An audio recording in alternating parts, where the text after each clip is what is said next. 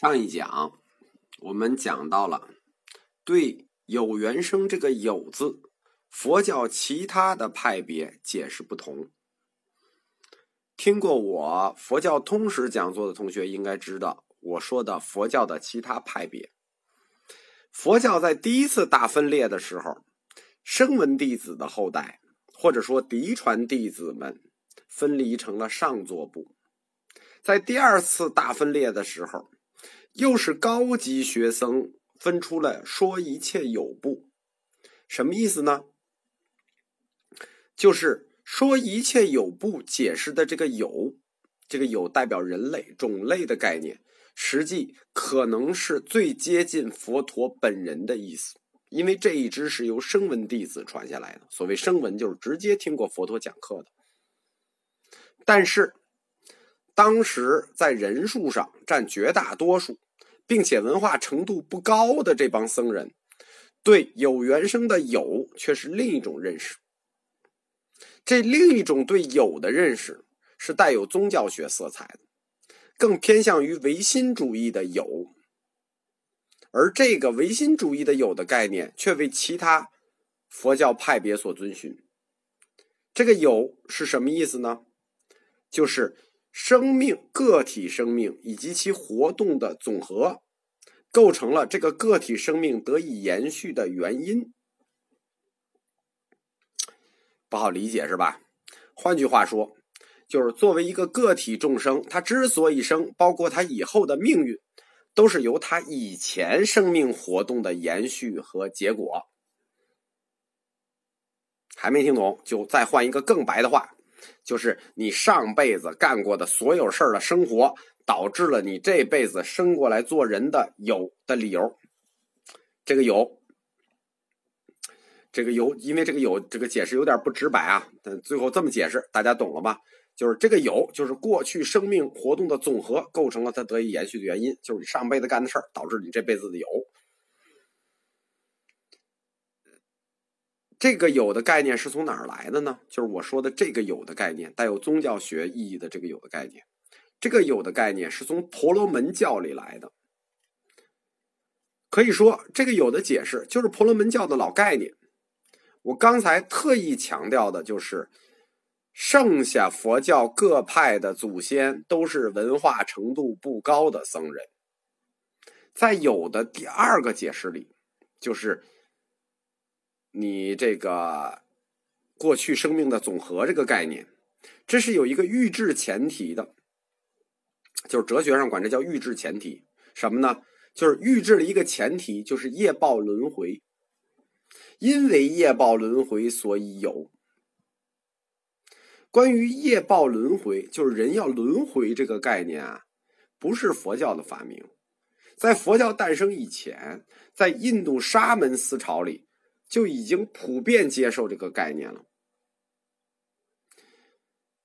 轮回，或者说业报轮回，它根源于婆罗门教。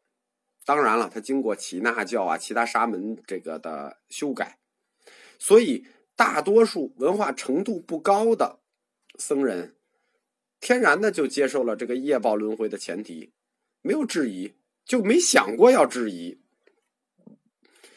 中国后来的学生其实发现了这个问题，就是你设定了一个有，你还给他设定了一个前提，而又不在这个十二因缘的逻辑里。中国的学人已经发现了，但是呢，就抹稀泥，因为这个哲学问题啊，就是不一般的学佛的人他不会学的这么细，就一抹稀泥就给抹过去了。因为如果要是没有业报轮回这个前提条件存在。十二因缘里的这个有，你就没法解释什么叫有，什么叫过去生活的总和。所以说，十二因缘从这个有的解释里，他就悄悄的把业报轮回这个前提给塞进来了，偷偷的从哲学逻辑里头抽掉一环，或者偷偷的塞进一环。这是佛教义学经常干的事儿。他们这么干，目的始终围绕着佛教哲学的两大逻辑。为什么？说明因果铁律和业报轮回。所以说，业报轮回在有这个概念的这种预制，不能说是刻意的，说就是我故意的悄悄的塞进来，其实是根本就没觉得这是个问题，不就觉得天生不就是这样吗？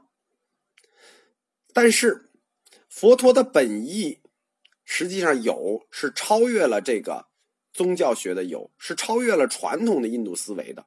它直接的有的指向就是现代近代西哲里的维也纳学派，跟维也纳学派是一致的。非常可惜的是，他没有得到重视，甚至这个佛陀本人的话也不得不到认可。就佛佛陀自己说的，大家都不承认了。这样，有原生的有，就展开了两条轴线，一条有。是所谓，因为你是人这个种类，所以有；另一条是因为你过去生活的总和，所以有。所以说，从有这个概念的轮回出发，就会导向九因缘说和十二因缘说。我们刚才说，如果是站在人类存在的这个种这个概念，就会导向五因缘说。如果站在业报轮回这个概念，那么这条轴线就会走向九因缘说和十二因缘说。从佛教轮回的角度来说啊，其实你轮回并不一定还生为人，对吧？你也可能到畜生道里去，你也可能到恶鬼道里去。但是佛教的十二因缘是为了讨论人的运动的，所以就无视了这个问题，就确定为有。在这里就是确定你上一世轮回，这一世还必然为人，他就没考虑你其他那几个条件。虽然他预设了那个条件，因缘链条的这第三条啊，应该说是第二条，第三个点，就是要解释有的必然性的理由。我们现在十二因缘通行的十二因缘。有后面的这一环叫做什么呢？这一环叫做取缘有，就是生缘老死有缘生。这第三环叫取缘有，就是说你有的理由是取。这个取缘有呢，是后来才被确定下来的。关于十二因缘的第三环里头的取缘有。这个“取”字不是最初中国的翻译，这是后来的翻译。根据最早在东汉安世高翻译的《人本欲生经》中，十二因缘的这第三环叫做受缘有。如果有熟悉十二因缘的同学，就会知道十二因缘的第五环叫什么？叫做受缘爱。哎。怎么忽然第三环跑出来了一个受缘有呢？这就是大家以前从来没有接受过概念，都知道说受受想行识这个受在十二因缘里头是第五支受缘爱。可是我告诉大家，受第一次出现是十二因缘的第三环受缘有。受是佛教里头一个范围非常广、意义非常多的词，词义极多，就是因为多才麻烦。这个“受”字，跟五蕴里头的色、受、想、行、识的“受”是一个意思，是相通的。它属于三领纳的概念，就是可以领纳乐、苦、不苦、不乐。可以说，就是对过去生活的一个苦乐判断。这个“受缘有”就是一个判断。更进一步说，所谓“受”翻译成“受”字，是为了说明有。这个存在的必然性，要承受，承受你过去生命中所有活动的总和。这个承受，受缘有的承受跟有一样，它具有必然性，因为你只要活过嘛，你就肯定就有了。你既然有了嘛，那你就承受着呗。所以说，十二因缘链条里的第三环就有了两种说法，就是受缘有。或者是我们今天通行的取缘有，但为什么要改成取缘有呢？因为这个受跟有一样，就是我说的，你既然活过，就肯定有；你既然有了，那你就得承受。这是什么？这是客观必然性。这种客观必然性，只有哲学的好处，没有宗教的好处。因为佛教作为宗教，它要强调的核心是什么呢？自作自受。这个受得是你自做的，是你自找的，而不是一个必然的，你必须承受，是你自己做的。